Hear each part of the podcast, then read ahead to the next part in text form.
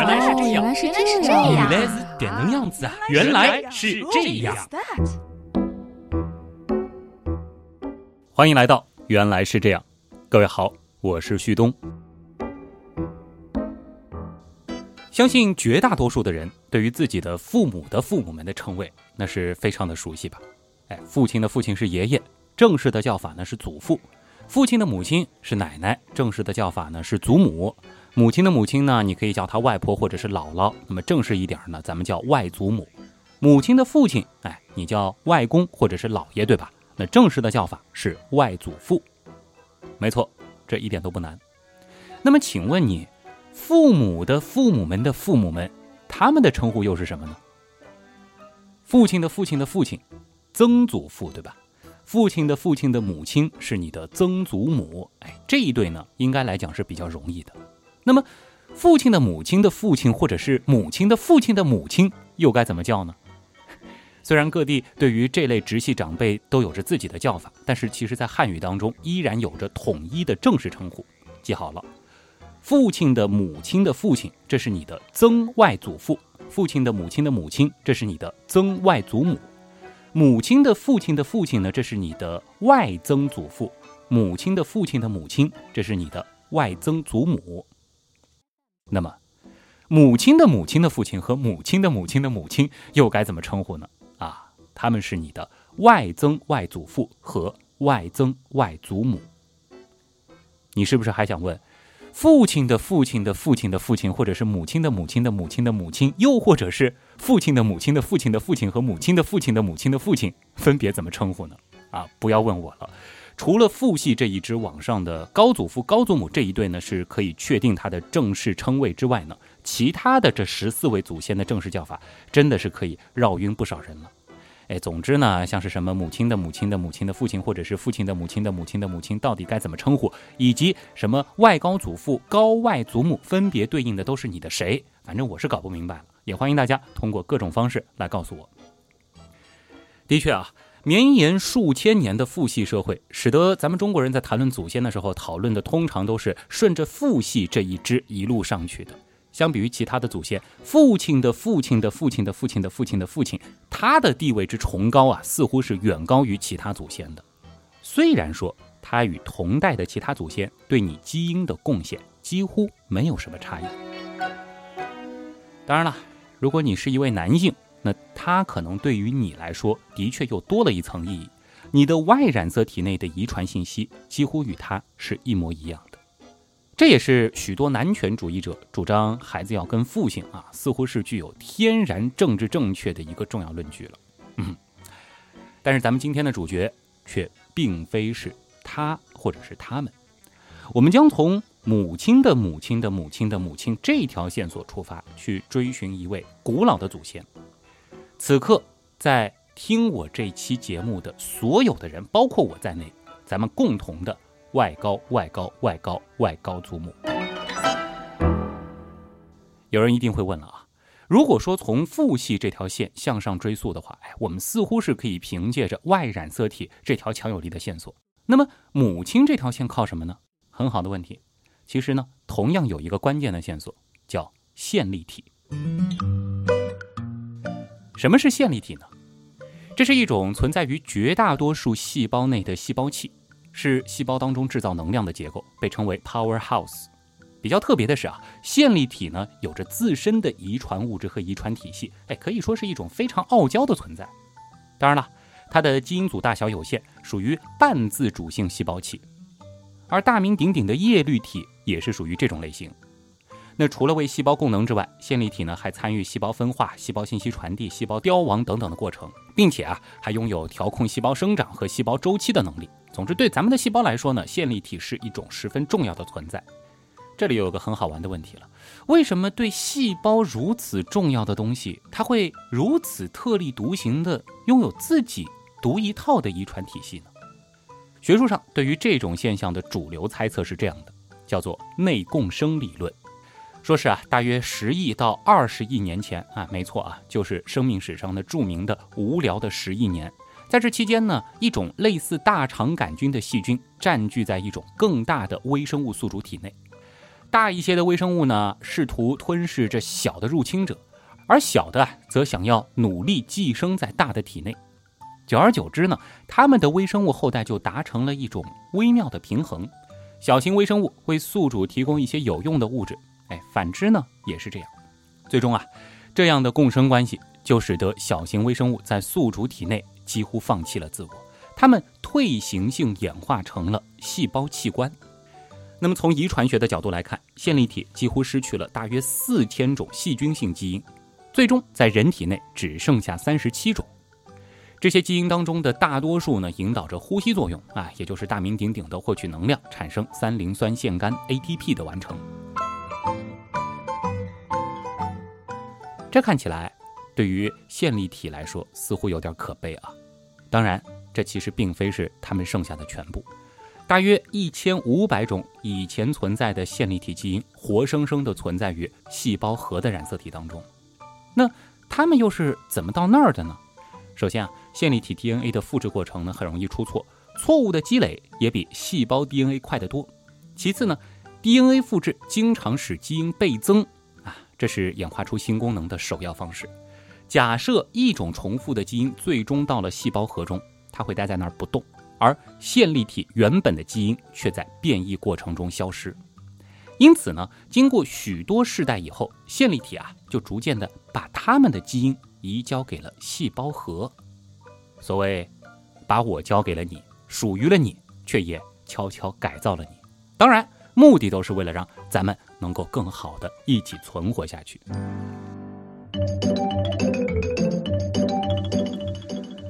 好了，线粒体的故事就先讲到这里。回到刚才的主题，咱们得去寻找我们共同的外高外高外高外高祖母，是不是？那为什么线粒体可以帮助我们做这件事儿呢？这其实也不难理解，精子和卵子结合成受精卵的时候呢，精子当中只有核染色体进入卵，而线粒体它是不进入的。前面又说了，线粒体有自己独立的一套遗传体系，哎，这就使得一个人体内的线粒体呢是全部都来自于他的母亲的。所以呢，在代际传递的过程中，线粒体 DNA 的特点是较为严格的进行母系传递，也就是说。你线粒体中的遗传信息和你母亲的外祖母的外曾外祖母的那几乎都是一样的，这就使得对于分子人类学家来说，线粒体 DNA 和外染色体一样，成为了寻找我们共同祖先的关键。前者呢，对应的是母亲的母亲的母亲这条线，后者则对应了父亲的父亲的父亲。对于分子人类学来说，这两者是同样至关重要的。哎，就像分子生物学家会通过 DNA 来确定不同物种之间的关系远近一样，分子人类学家呢也可以利用它们来构建出人与人之间的亲缘关系。再结合什么体质人类学、文化人类学、考古学和语言学的证据，就可以解答诸如人从哪里来、人种从哪里来、民族从哪里来等等一系列的从哪里来的问题了。这些年啊，其实也有着不少颠覆性的结论，比如。在二十世纪九十年代初，分子人类学家对全世界人类线粒体 DNA 的抽样研究就显示了，现代人大约都是十六到二十万年前的一位女性的母系直系后代，而这一位就是全体现代人母系的最近共同祖先了。借鉴了圣经当中人类女性始祖夏娃的故事，将这一位女性称之为。线粒体夏娃，当然，你要真的按照咱们中国神话的说法，叫她线粒体女娲，似乎也没啥问题。总之呢，他就是如今所有现代人，无论是我还是你，还是英国女王、肯尼亚总统等等啊，咱们的共同母系祖先。这里呢还要强调一下，千万不要把线粒体夏娃的存在当做是夏娃啊，或者是女娲，又或者是什么蒂姆盖亚之类神话确有其事的重要证据啊。很显然，这位我们的共同女性祖宗也是他妈生的嘛，对吧？他的母亲，母亲的母亲也是全体现代人的母系共同祖先。只不过呢，线粒体夏娃她是这一串母系共同祖先里面最晚的一个，而且她还。至少生了两个女儿，为什么非得是两个女儿呢？其实很简单啊，只有一个女儿的话，那她的女儿才应该是定义当中的线粒体夏娃，不是吗？此外，与创世神话有着根本不同的是，全体现代人类都拥有共同的女性祖先，它并非意味着这位祖先生活的时代只有这一位女性，或者说只有这位伟大的女性在当时成功生育了后代。很显然，这也不符合事实嘛。再三强调的是，只是说只有她的线粒体 DNA 最终成功绵延至今。所以，关于线粒体夏娃的真正定义是。只考虑母系那一支的话，现在地球上所有还活着的人类的所有共同祖先中，离我们最近的那一位。这句话呢是又长又拗口，不过里边的关键词还真的是一个都不能少。相信此刻不少人的头上一定会有各种各样的问号，而且会觉得这非常违反直觉嘛。而这其中呢，其实涉及了一系列非常有趣的数学推理啊。这里呢，我们先放一边。一个显而易见的事实是，那个时候呢，肯定有很多女性，而且她们的其他基因也很有可能都传递到了现在。只不过呢，区别在于她们的线粒体基因并没有传递到现在而已。那么，类似的，在人类历史上还存在着一个 Y 染色体亚当，它是全体现代男性的父系最近共同祖先。那根据最新的推算啊，生活的时间呢，大约是在三十四万年前。那对比线粒体夏娃生活的时间，这几乎又翻了一倍。所以，虽然什么亚当夏娃这样叫着，但是这一对全人类的共同父系祖先和母系祖先是万万不可能像神话当中的那样凑成一对的。好了，关键的问题来了。明明在线粒体夏娃和 Y 染色体亚当的年代，一定有其他的人类存在，而且他们中的大部分也一定都繁衍出了后代。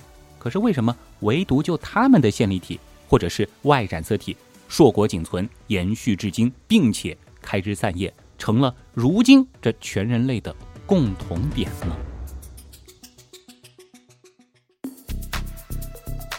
前几年啊。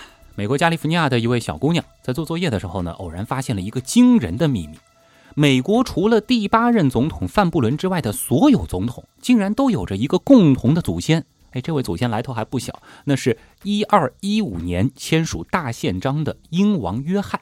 哟，这条消息当时呢是迅速激起了各种惊讶和感叹的声音。从权力在民主社会的隐秘世袭到共济会的阴谋论啊，当时呢是各种论断，而且都言之凿凿。但其实呢，只要稍微多加一些思考，就会发现，美国的所有总统都有共同祖先这件事儿，不但不应该令人惊叹，反而应当是显而易见的事儿。事实上啊，你如今随随便便在中国选取几十个人啊，东北找一个，西北找一个，广东找一个，台湾找一个，他们在若干年前呢，也都几乎一定会有一位相同的祖先。这其实是非常容易算出来的，中学生都能做。这又是为什么呢？咱们简单的做一个估算啊，一个人的父母辈有两个人，祖父母辈四个人，曾祖辈八个人，高祖辈十六个人，对吧？那么据此追溯，向上追溯至第 n 代的祖先呢，就会有二的 n 次方位祖先。以平均二十年一代人来计算，这很保守哦。一个现代美国人在一二一五年的祖先共有二的四十次方个人，这个数字换算一下，接近一点一万亿人。很显然，当时全体人类的总数。是远远小于这个数字的，甚至从有人类至今出现过的所有人类数量之和，也远远不及这个数字的十分之一。这还只是向上推到一二一五年而已。那么，多出来的这些祖先，又是怎么一回事儿呢？只有一种可能性，在我们这条反向追溯的直系亲属家族树上，出现过无数次的重复，即。爷爷的爷爷的爷爷的爷爷的爷爷的女儿的孙子的孙子的孙女，可能和爷爷的爷爷的爷爷的爷爷的爷爷的儿子的孙女的孙女的孙女又有了爱情的结晶，而这个人呢，恰恰又有可能是你的外婆的外婆的外婆的外婆。或许这听上去会让你觉得有些不适，但很遗憾，这就是我们每个人先祖们的共同情况。We are family，我们都是一家人。广义上来讲，就是这样。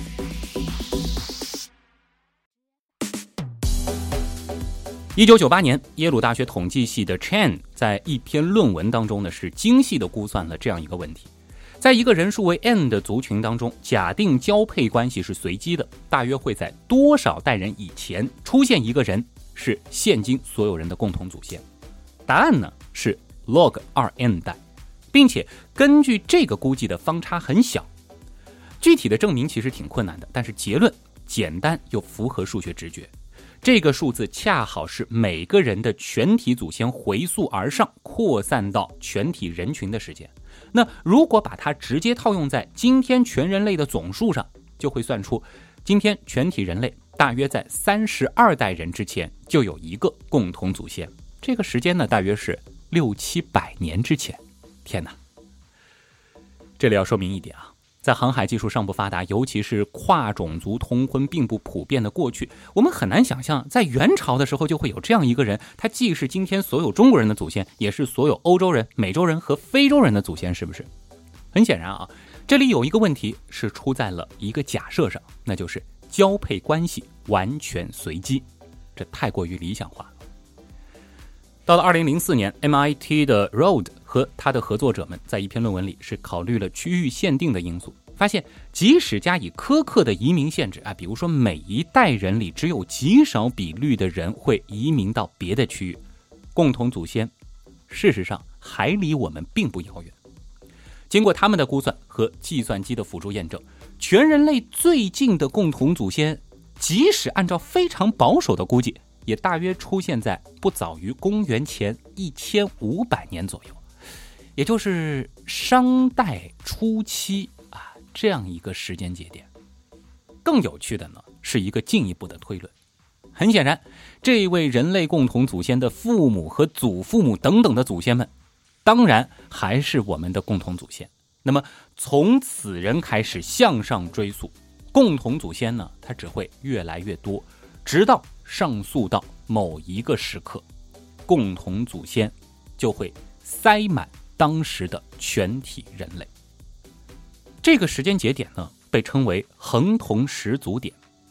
那么，按照上面那篇论文的估计，这个时间大约在公元前五千年左右。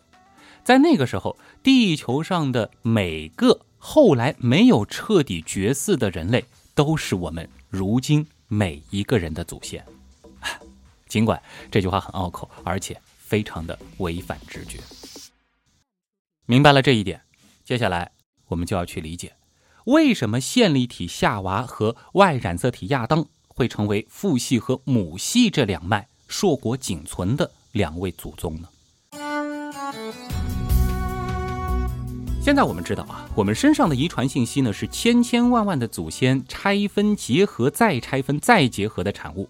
几乎每一位祖先或多或少都在我们的身体密码当中留了点遗产，但线粒体和 Y 染色体却不一样。如果只考虑他们，那么假如有一位母亲一辈子生下来并且存活的孩子全都是男孩，那么他的线粒体 DNA 就断女绝孙了。即使他的儿子们在后来依然是开枝散叶、生生不息。同理。对于一位只生育或者存活下女儿的父亲来说，他的 Y 染色体一样也绝后了。对于线粒体夏娃和 Y 染色体亚当来说，与他们同一时代一起生活的其他母亲父亲呢，几乎肯定也都传下了很多基因，只是他们的后代的每一个分支都在某一时刻经历了无后，或者是只有男孩或只有女孩活下来的情况。于是呢，最终啊，都没能够把线粒体和 Y 染色体传承下去。或许你还是会觉得这非常违反直觉，因为一定有人会问：十几万年前的那成千上万名女性里，为什么只有线粒体夏娃她那么幸运？为什么就不能有好几位女性的线粒体同时传下来呢？这不科学啊！脑洞太大，休息一下。如果听节目不过瘾，你也可以去我们的微信订阅号逛一逛哦。与节目有关的更多知识干货，每周节目的 BGM 歌单，还有趣味猜题闯关都在那里了。微信订阅号搜索“刀科学”，刀是唠叨的刀哦。其实吧，你打“刀科学”的拼音也是可以直接搜到的。嗯，我怎么就没想到呢？十几万年前的那成千上万名女性里，为什么只有线粒体夏娃她那么幸运？为什么就不能有好几位女性的线粒体同时传下来呢？这不科学啊！事实上，如果从我们的视角来看，她就是那么的幸运。尽管在当时，她只是再普通不过的一位生育了两个以上女儿的女性而已。关于幸运这种抽象的事情，往往呢。可以用统计学和概率来具象。先说个结论啊，根据统计学上随机过程给出的推论，只要经过足够长的时间，总会有一位女性成为全部现存线粒体的祖先。即使在这个人口已经超过了七十亿的今天，与我们同时代的生育了两个以上女儿的女性，或者说是生育了两个以上儿子的男性，依然有可能成为千万年后。地球人的线粒体夏娃，Y 染色体亚当，想成为他们吗？记得生两个以上的孩子，还必须有两个是和你一个性别的。开个玩笑。我们设想这样一种游戏啊，抛硬币，假定抛出硬币正反两面的结果都是百分之五十，每个参赛者最初有两枚硬币，抛出至少一个正面，你就可以进入下一轮。如果都是反面，那你就出局。第二局比赛，上一局抛出两个正面的玩家将会拥有四枚硬币，抛出一个正面的呢会拥有两枚硬币。接下来的玩法呢和上一轮一样，如果全是反面，你就彻底出局；至少一个正面，你就能进入下一轮。那么第三轮呢，咱们再根据上一轮抛出正面的硬币个数，加倍分配给玩家这一轮的游戏硬币。那么就这样，我们。不断的玩下去，玩着玩着，你就会发现，即使刚开始玩这场游戏的时候，游戏玩家的数量可以有千千万万，但因为这是一场残酷的淘汰赛，一旦你都抛出了反面，你就会彻底出局，再也无法回到游戏。所以呢，每局比赛游戏玩家的总人数一定会比上一轮的要少。或者在极小的概率下相等，但不会多。又与此同时，一定有一些特别幸运的玩家，在后期的比赛中将会拥有巨量的硬币，而且这种优势在某一段时间内似乎会不断的扩大，类似于马太效应。那经过一轮又一轮的比赛之后，无论最初的参与者有多少，坚持到后期的必然只有少数的幸运儿。而此时呢？他们手上或许应该都有着数量不等，但应该都还挺可观的硬币。不过，你别忘了，这是淘汰赛，无论这一局你有多少硬币，只要你抛不出正面，你就会被淘汰。而如果某一局比赛你的运气糟透了，比如说六十四枚硬币，你只抛出了三个正面，这在概率上完全可能。那下一局你将只剩下六个硬币继续比赛，而你面对的对手可能拥有两百多枚硬币。也就是说，你之前积累的优势可能因为运气荡然无存。总之，只要这个比赛不断的进行下去，那就一定会最终出现一个结果：场上只剩下了一位幸存者，而此时他手上的硬币数量又极有可能极为庞大，甚至比第一局比赛时场上掷过的所有硬币的数量。还要多，这就是线粒体外染色体在遗传史上出现的情况。他们的遗传方式决定了这是一场只许成功不许失败的比赛。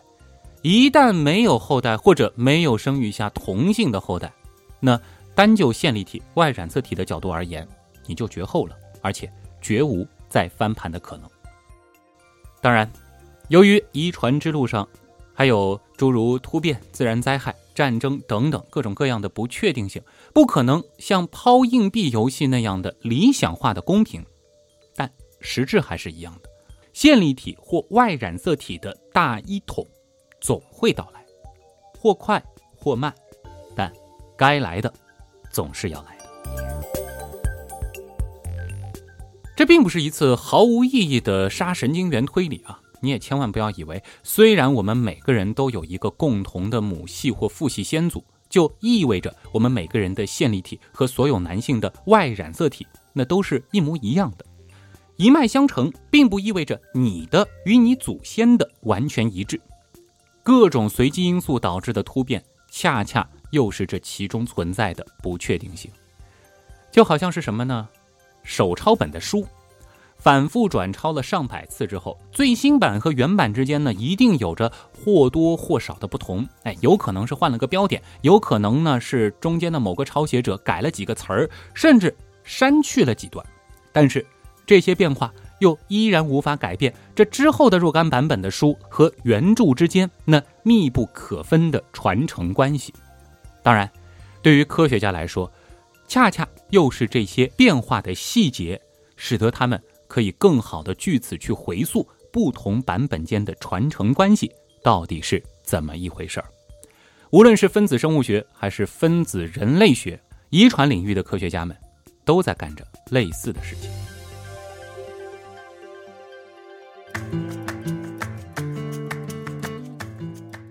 而人类学家恰恰又是根据对线粒体夏娃和 Y 染色体亚当的生存时间的推断，几乎终结了一个。古人类学界争论了近百年的关于人类起源的谜题。现代人类到底是不是多地区起源的呢？比如说，咱们中国人是不是有可能就是从七十万年到二十三万年前的北京猿人这一脉一路演化下来的，而并不是十几万年前才走出非洲的那一支智人的后代？又或者说，世界各地我们已经发现的类似于北京人这样的直立人？还有什么爪哇人、尼安德特人等等，他们到底是不是各地区人类的直系祖先，还是说只是已经灭绝的旁支呢？起码啊，从距今只有不到二十万年的线粒体夏娃的身上，我们可以得出这样一个结论：北京人的线粒体血脉并没有传承下来，爪哇人也是如此。作为直立人或者是智人的线粒体夏娃。他所在的种群是全部现代人的直系祖先，而其他各地发现的同时期的原始人类呢，很可惜都灭绝了。至于他们的基因到底有没有掺杂进如今我们现代人的基因，这又是另外一个有趣的话题了。原来是这样，就是这样。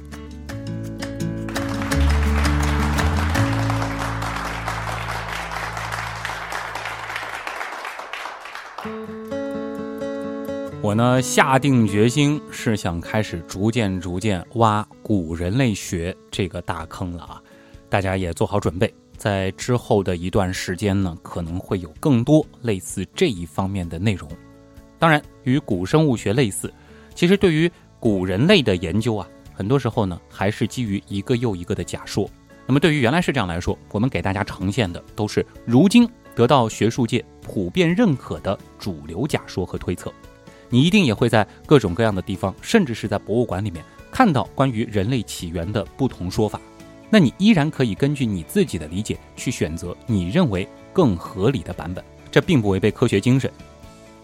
其实呢，在古人类学研究当中啊，还有非常多好玩的东西。那么在之后的原来是这样当中呢啊，我们也会不定期的和大家来扒一扒这其中的有趣问题。哎，毕竟也是一个能够扣上。我们从哪里来？这个大命题的好玩系列。每一次一个人录节目啊，结尾的叨叨叨时间总是叨不长啊，毕竟一个人自说自话怪怪的。那么还是老规矩啊，期待大家可以到几个地方和我们有更多的交流。首先呢，我的微博是新浪微博里面直接搜“旭东”啊，旭日的旭，上面一个山，下面一个东。那咱们节目的官方订阅号呢是“刀科学”，刀是唠叨的刀。这个订阅号呢，每周都会推送与本期节目相关的延展阅读，还包括我们节目所使用的 BGM 歌单，欢迎大家一起来玩儿。当然，还有我们的官方 QQ 群啊。这是一个非常庞大的组织，有八个群，现在开放的呢是原样刀友会第八群南斗，南方的南，北斗的斗，不要加错了。如果说你想认识更多的同样喜欢原来是这样的小伙伴，或者说想要参与到原来是这样台前幕后的各种志愿工作当中呢，都可以通过刀友会这个平台参与进来。当然了，在我们的订阅号刀科学当中呢，还有我们的官方微店啊。